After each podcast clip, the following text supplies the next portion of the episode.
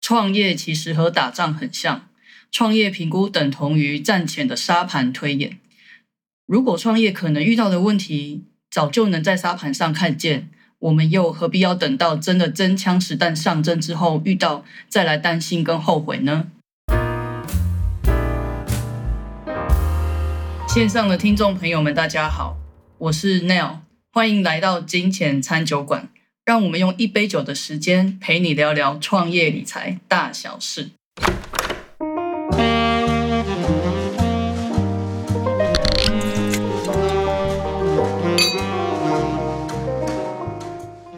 今天的酒单是我的爱酒茅台。那同时欢迎我们的特别来宾，品牌行销女战士徐娜。徐娜跟大家打个招呼吧。 Hello，各位听众朋友，大家好，我是徐娜。嗯，我今天第一次来金钱餐酒馆，就这么重口味的吗？茅台耶，我还没有喝过茅台耶。 当然要啊，因为我们喝的不是酒，我们喝的是很浓郁的历史啊。 OK，茅台是中国四大名酒之一。那我之前很喜欢喝白酒，所以茅台、老龙头等等的这系列的白酒， 老龙哦头，我听了什么酒？老龙头这些是在沈阳，对，嗯哦，那就是都是我的爱酒这样子。那茅台呢，它其实雏形始于汉朝，所以它蛮适合我们今天要聊的主题——嗯创业评估。哦，对，那因为本人是一个老灵魂嘛，哦，所以我会我们会这一次会从古代的角度来聊聊创业哦，所以要从三国说起。那徐娜自己有没有看过三国系列的电影或是电视剧吗？我我蛮喜欢看的，但是我喜欢看那种架空历史的，就架空历是史，你是说穿越古代那一种吗？对对对，穿越寻剧。情记类的。对，但是如果是那种比较印象深刻的话，我应该是《赤壁》，就是志玲姐姐演的那一部电影，然后诸葛先生还是金城武哦。你的重点应该是金城武吧， 不是古代那个戏吧？没有啦，赤壁也是很有名的战役啊。嗯所以重点不是志玲姐姐跟金城武。对，对，但是为什么今天的创业评估啊，我们要从三国说起呢？接下来，因为本人被强制性的要求要唱歌，所以线上的朋友稍微忍耐一下， 因为东汉末年分三国，烽火连天不休。 哎，是不是有点嗨？这这就是要唱，你们逼我唱的啊！因为今天很嗨，又是茅台，又是唱歌的。明明今天的主题应该要很有点震惊才对。对了，创业评估应该要蛮，我们要用很幽默的方式，又轻松的方式来讲创业评估这个议题啦。好，那因为你可以看得到，就是说我们讲的三国电影啊，这个战争的时候烽火不断，那所以你在在当中每一个战争其实都是国家存亡的关键嘛。嗯，所以以打仗之前当然要先做准备啊。所以我对现在要来问一下虚娜，既然你是女战 士，你觉得打仗之前要先做什么准备？打仗之前当然要有兵马，哦，要有兵马。对对，那还有什么吗？兵马，然后要想一下怎么怎怎么打。 OK，所以有在看古装剧还是有差，还会知道想一下要让兵马对怎，么没有，其实三国的游戏也是， OK OK，手游也是有手游也是很多这这样种，对。 对对哦，所以说，诶、我们在去打仗之前啊，通常大家在看古装剧的时候，有没有一个印象，就是说？在战前，很多将士都会围在一个帐篷里面，嗯，然后地上都有一盘沙子。哦，对，然后那个将军呢，他就会拿剑来去指那个沙子，就说：“哎，这个要很城低墙 detail 哎、拿贴纸，对对对，会做一个沙盘推演嘛。对我今天兵马要走哪一个路线啊？然后会不会容易被被攻攻略、被人家反埋伏啊等等？嗯啊然后要走哪一条、要走哪一条？？那对我的我的粮草会不会被被人家截断啊？嗯等等哦，所以他们会做一个沙盘推演。那如果今天在这个战前会议里面胜算高的话，他们就会派兵打仗。嗯，那如果胜算少，你会打吗？不打，不打，你就想说门关起来，让人家让人家吵就好了。不对，先归着，先规 则，对对对，所以就要保持资源嘛。对，因为在古代，粮草啊、兵马跟人力其实是很难嗯在生产很快的，尤尤尤其是人力，不管在哪个时代都是。对，对，所以说，哎，他们如果在军事演习的时候，哎，呃，推演的时候，在如果 OK，好，他们就叫妙算胜。他们如果算出来妙算胜可以 OK，他就打。嗯也就是因为这样，就会造就了很多呃战役的名场面，像是草船借箭啊，跟嗯，火烧连环船。你有没有觉得这听起来就很老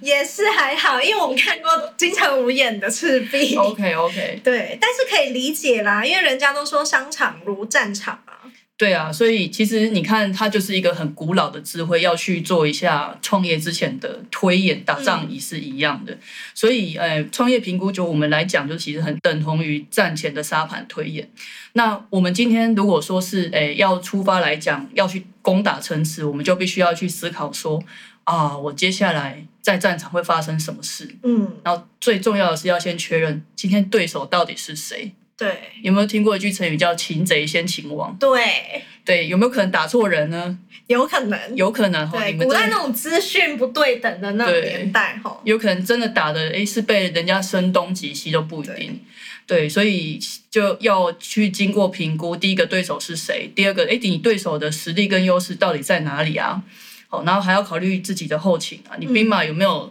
充足嘛？粮草有没有够？对，哦会不会就是你可能饿死，饿死对，哦对，所以之前很多那个战争就是会围城嘛，嗯，啊，然后就一堆人在里面饿死这样子。对，那如果没有做这些推演的话，如果在古代来讲没有做推演，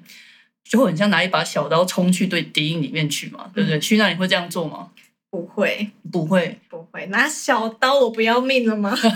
根本是自杀的行为，这样子。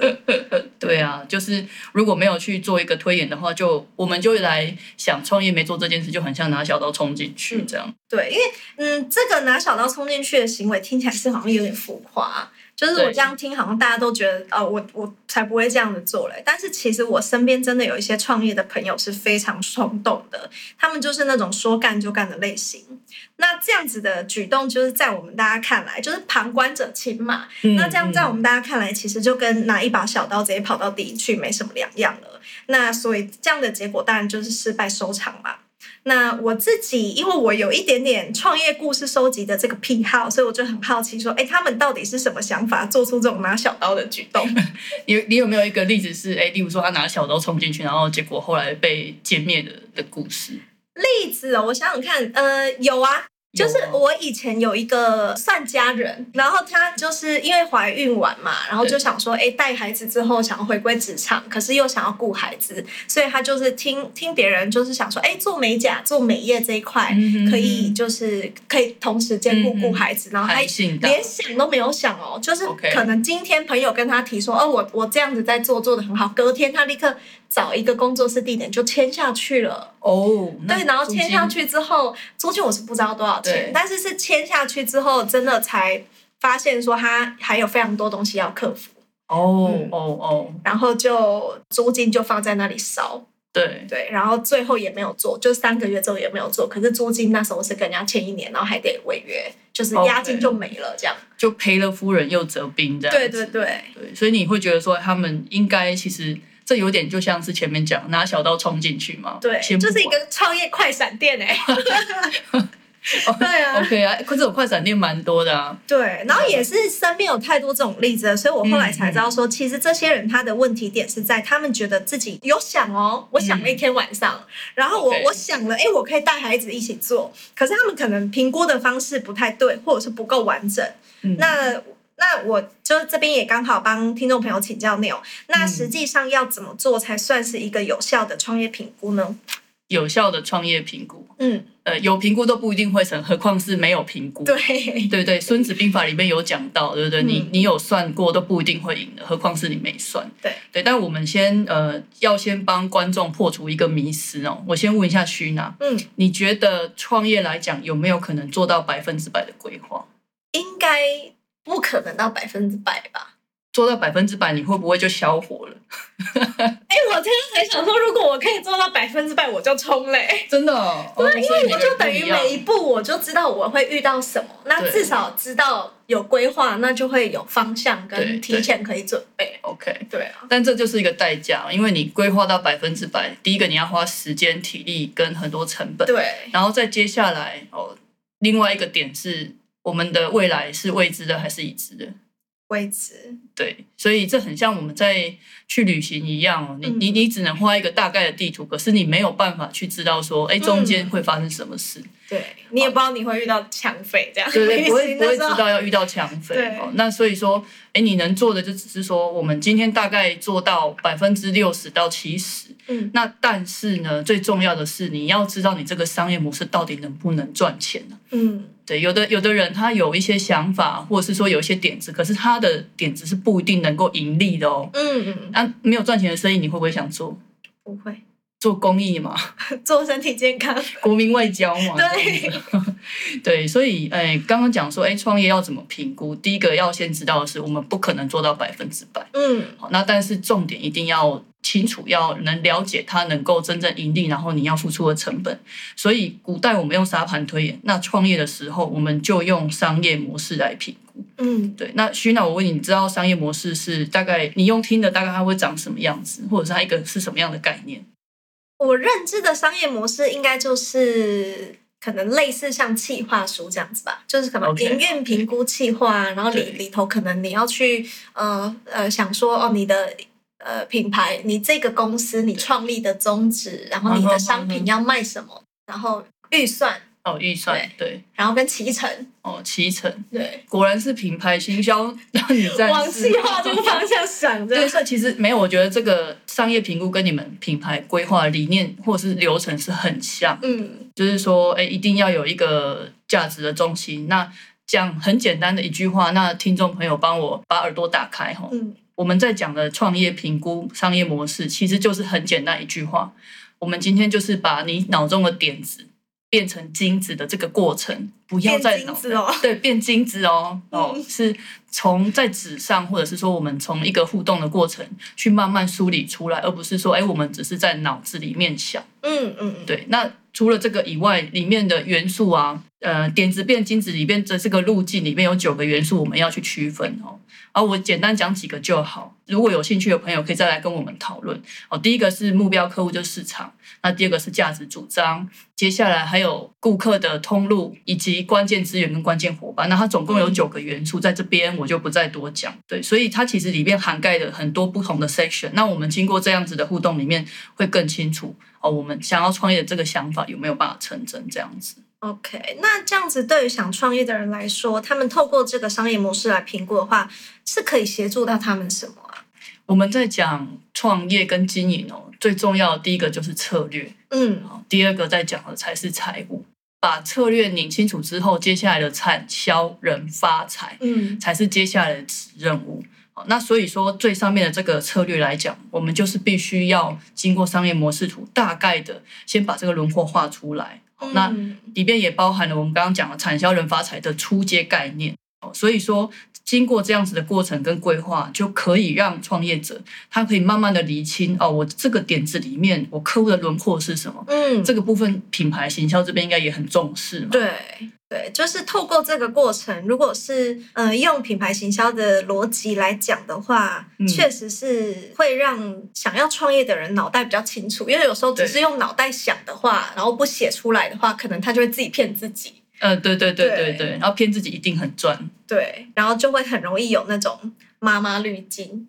创业者妈妈哦就滤是觉得镜。自己的小孩都很好，就是最可爱这样。对啊，好，那这个是目标客户的轮廓啦。嗯，那当然，接下来我们也需要去探讨说，哎，产品的定位啦，接触客户的渠道啊，等等。因为每一个商品或者是你的服务，你的呃目标客户拧出来之后，你也要知道说，哎，今天我要怎么样去跟他们有有互动啊？嗯嗯，如果你今天走的是线上的话，那你一直办实体的讲座或者是那个是变成说，哎，是没有办法去有效的让你的客户了解到你，或是他们甚至不会有兴趣。就等于做的做的跟他们的宗旨是背离的。对，是完全不一样的哦。那最后就是说，哎，在这个过程，我们也可以盘点一下哦，我们可能会使用到有哪一些资源。嗯 对，那在这个模式图里面，其实最重要就两个东西。这个部分，那个徐娜有先体验过，就是目标客户跟对我们的产品的价值主张是什么。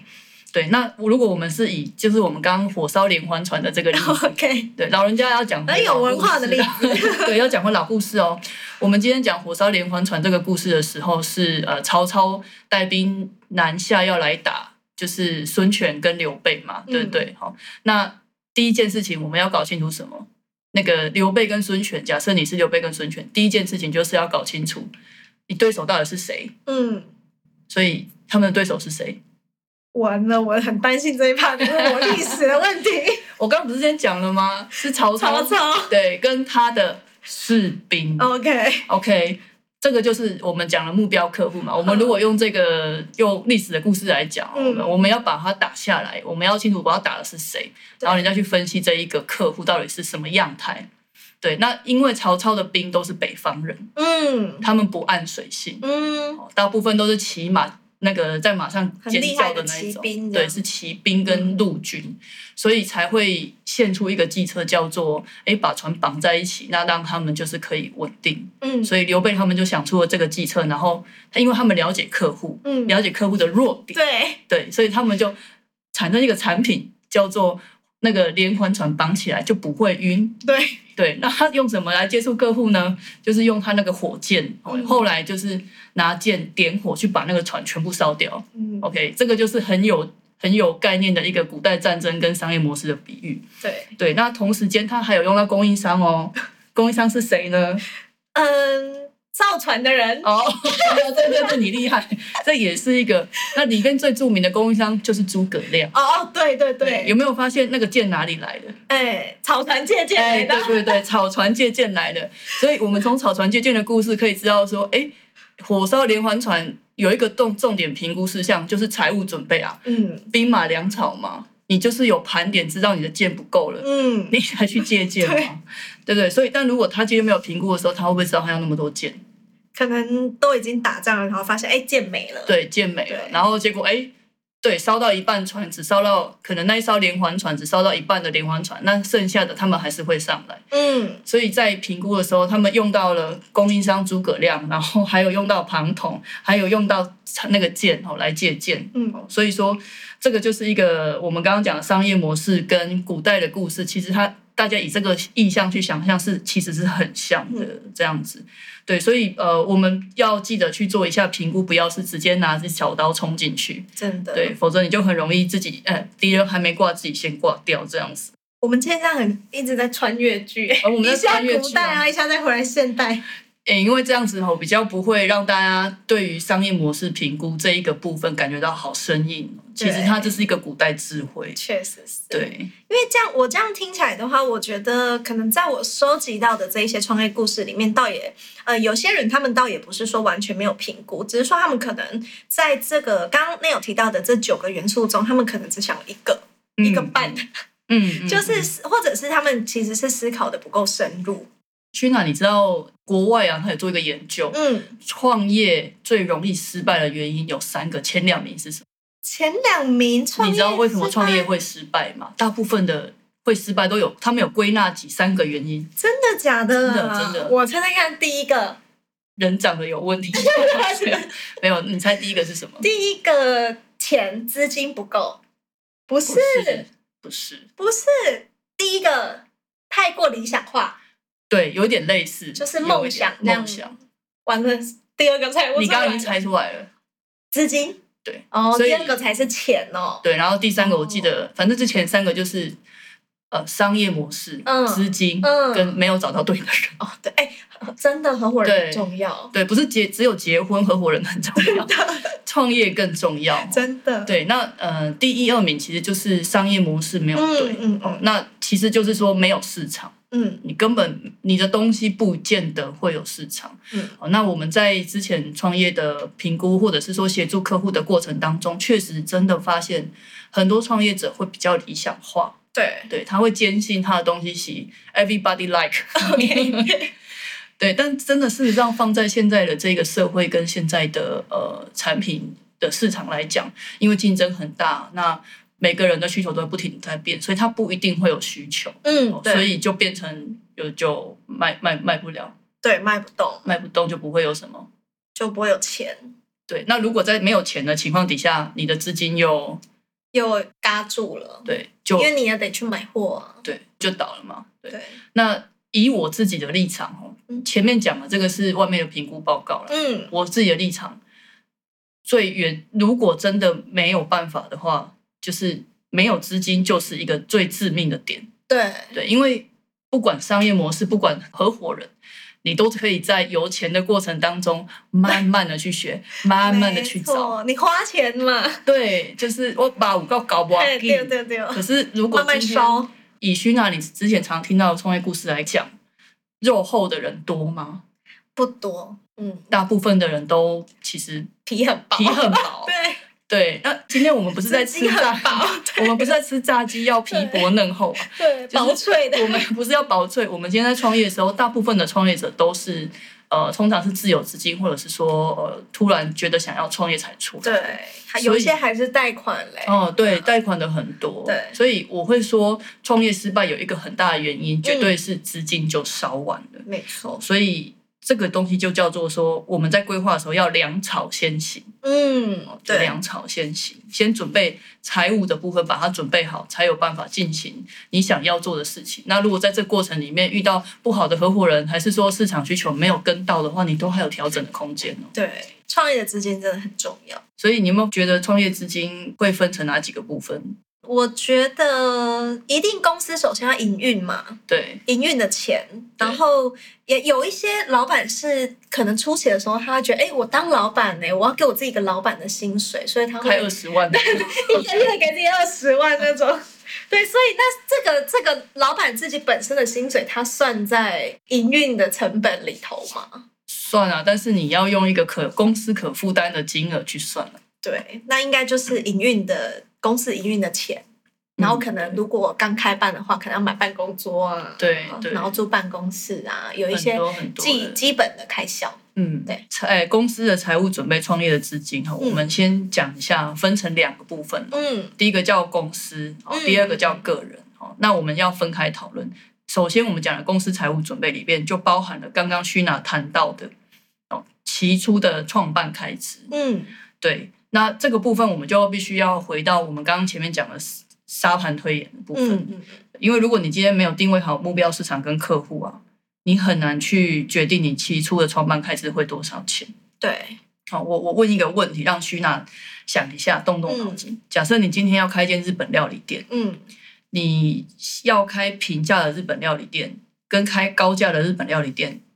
成本会一样吗？这个差超多。其实从行销的角度切，你要服务高端的消费者，对跟你只是就是一盘真鲜对对，三十块，那其实就落差很就大落。差然后装潢你也要给人家感觉有那种有奢华。。对，因为它已经是哎，回到就是一个我们讲的需求理论来讲，嗯你一个单价高到呃可能一般市场均价以上，那它所带来的一定是社会认同感对跟一个奢华的概念，然后整个体验对都要不一样就。已经是卖服务卖体验，所以这个装潢的成本一定是不一样，嗯，哦还有整个从生产到销售的过程。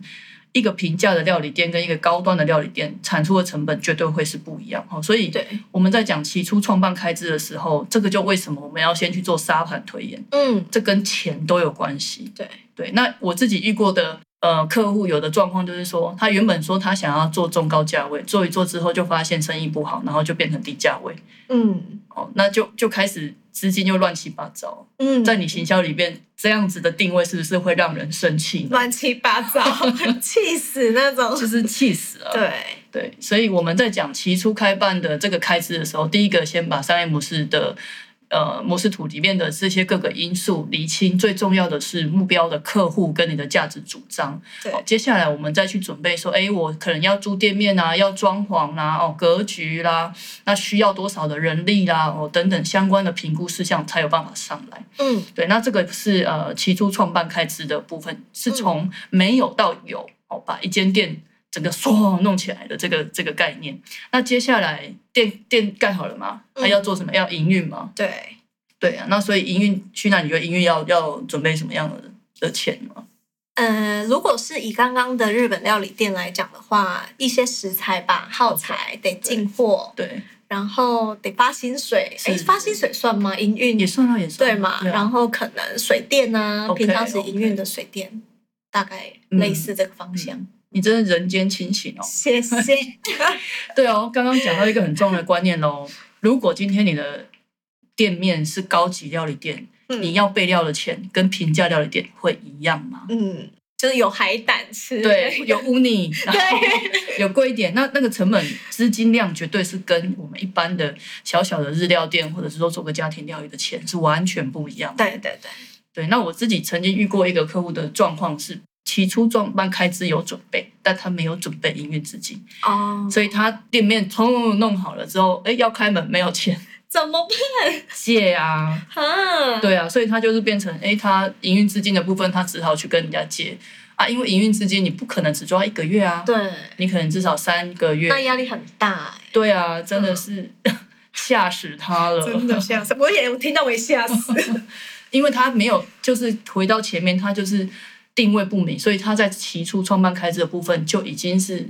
超支很多了。哦，或者是他可能也没有抓说他初期就用多少，然后留多少给没有营，没运有，他没有特别去抓一个限制，就是说，哎，这个到这里再超出就真的不行。嗯，所以他也是遇到了，他就有点像是拿小刀冲进去，对，对，然后发现这一个人穿铠甲刺不进去，他那是匕首而已，对，小 极小一短截，极短，真的，对，对我，哎、我真的觉得就是估算创业的各种资金，嗯真的是很需要交给专业的财务顾问来协助、哎，因为我朋友你到最后没朋友，对的，他们的例子就是也是有这种可能，他接呃蛋糕啊、点点心的这种接案制作，然后就资金就准备不够的，他没有想到说哦，可能他需要垫付的款项有那么多，嗯然后就会出现资金搭不过来的这种情况，然后需要先跟家人救急一下的。我真的觉得，如果有在创业的朋友，请你人缘一定要 好，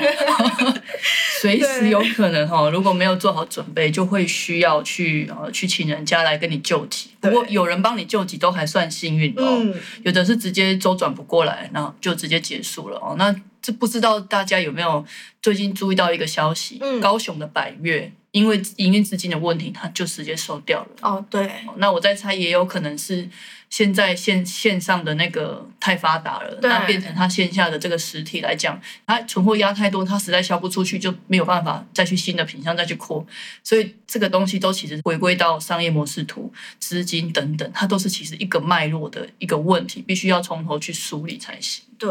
哎，我觉得最可怜的真的是那种初期这么辛苦，都已经熬过来了，然后在营运的过程中才死掉的那种，就是可能他要开分店是，明明是要进入另一个阶段，或者是他要扩扩展了，对但他就没有计算好周转金，然后公司的钱又不够了。但是如果是不是他如果有做好这样子完善的财务评估的话，就可以避免掉这种中途挂掉，挂掉的情况呢？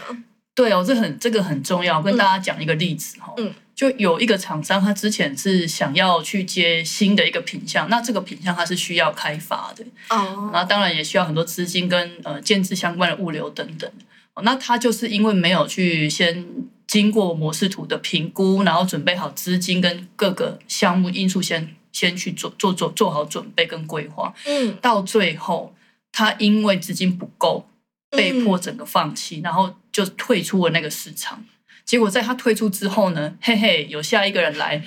帮他把他刚刚前面做好的通通接上去，接盘就是不是接盘了。 气死，，对，是人要家中风的那种程度，会哦，人家在那边搞对啊他连退休，然后他是对帮真人的家要做球了，真的真的白白花钱帮人家做球，他为他人做嫁衣，真的所以说，今天我们刚刚在讲的商业模式图，我们今天不是只有你刚开始创业要去评估，嗯连你在经营当中，你可能要有一个新的产品，哦嗯新的产品线，或者是说新的分店，对它都可以算是一个独立的项目，嗯是可以需要用这个商业模式图，针对于你要去做的一个新的专案去做评估的。对，那我自己也是遇到一个，就是说，哎，他想要扩快速扩展公司，我想嗯，我想这样子业绩的例子也不少了。对，为了想要赶快扩展公司，然后就把身家都压进去，因为他一片看好，到最后是负债几千万，有没有倒抽一口气千？万真的，对，那这样快速展店没有去规划资金量，也没有去看市场是不是有办法负荷你需要的营业额跟利润的时候，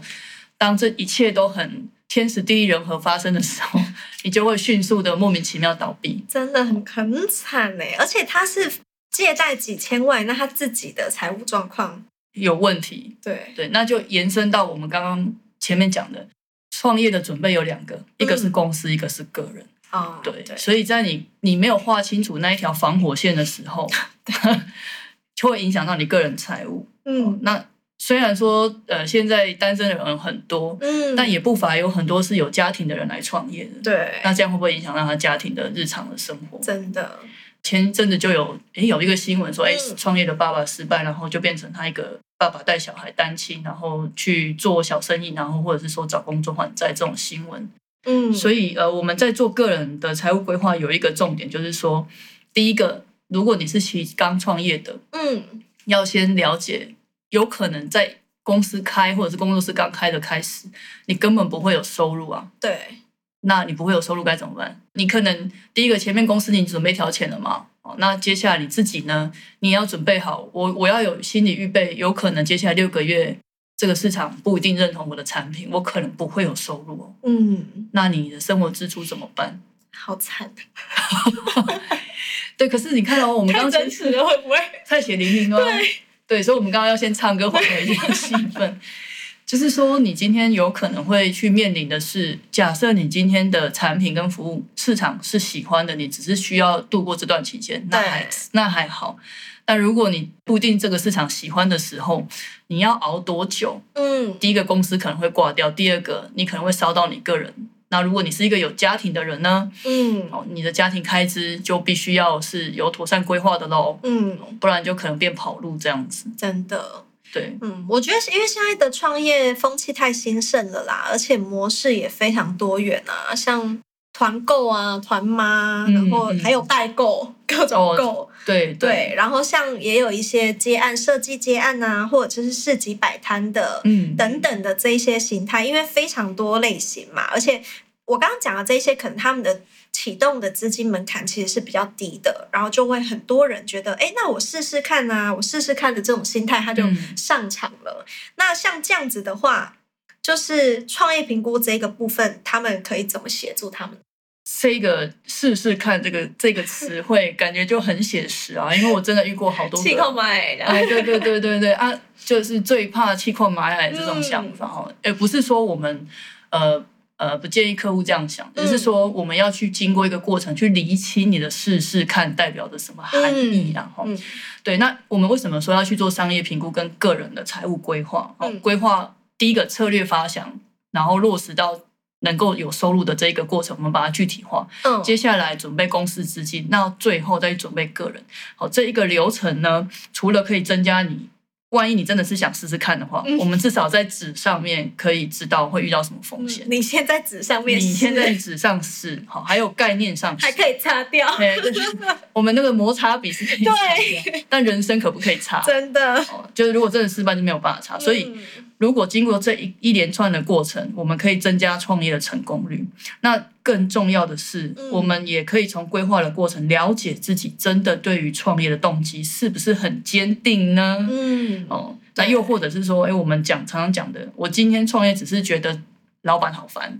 同事很机车，哦想要开除老板，想要开除老板。对，那我们自己之前就有经手过，呃、在这个阶段的客户啦，就是说，嗯哎、他从自己是斜杠，然后想要自己出来创业。哦那我们也没有去呃去给这样子的呃客户一定就哎、一定创业好，或者是说哎、你还是待在公司好。嗯我们是借借由这样子的规划，让他去评比，就是说哎、我们去了解这个代价。嗯哦因为你今天在公司里面有固定的薪水，时间到了，呃，姐不开心可以闪人，对，回家可以骂老板，哦，还有时间可以斜杠。真的，但一旦你今天出来创业，你要面临的是，你的营业额一定要够你的生活开支、你的公司的需求。对，哦，那这个时候你的营业额就要多高呢？哦，也可能是三十万，也有可能是四十万。好那这三十到四十的代价是什么？嗯，徐娜，你觉得？就是没日没夜的工作，对，你看这个我旁边这个这个对工作室的老板，他就有一样的体悟了哈，就是除非你是一个极度的工作狂哦，那你可能对要花很多时间，同时你还要担心有没有有没有客源，对你没有下班时你间，没有下班时间哦，像我们自己现在也是，嗯，这个就会变成说你能不能接受这样子的生活形态对，哦，那这样是不是你要的？那你还要创业吗 那？你还要创业吗？如果这样做完，你还是觉得有我有这个想法，我们也是鉴不乏定对遇过这样子的客户，他觉得他在人生的年轻的时候，他要试一次。对对，那也有遇过说，哎，他看一看，发现他后来想一想，面对这些数字，他发现他要的是，只有时间下班之后能享受自己、吃吃饭啊，跟朋友聊聊天啊，啊，想接案子的时候解就接嘛，对，对，姐今天累了，姐就放弃嘛，不要接自由度，哦，自由度。对所以我们要创业的时候，那个动机很重要，因为在创业的过程，你会遇到很多未知啊，遇到很多辛苦。那如果你不清楚你的动机，你只是想要试试看，然后对，试试看那就很容易变成什么？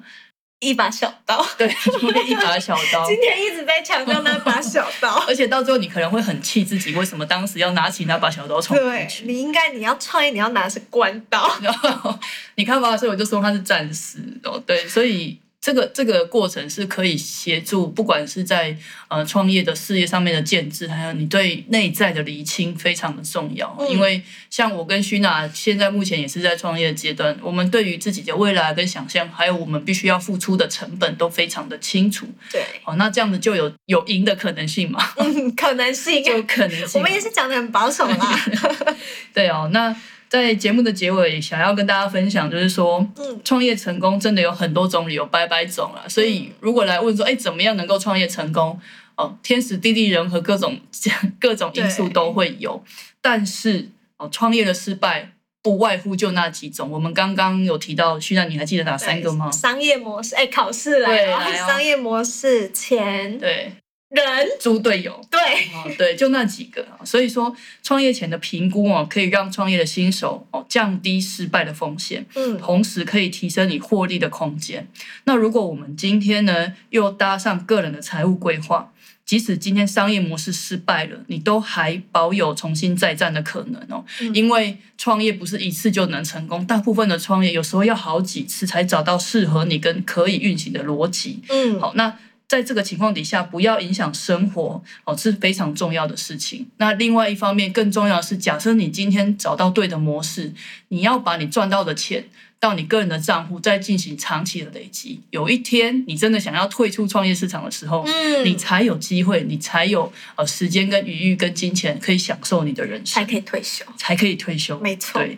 所以创业如果会遇到的问题，可以在商业模式图、在沙盘、在纸上就能看见，何必要等到你拿一把小刀冲进去，发现戳不进去的时候，你再来担心跟后悔呢？对，对，所以呃，今天很谢谢我们的品牌行销女战士徐娜来到我们的地方金钱餐酒馆。那今天就先聊到这边。如果有其他关于创业或者是财务规划的问题呢，也发欢迎寄信留言跟发问。那徐娜，我们来干一杯吧。好的，干杯。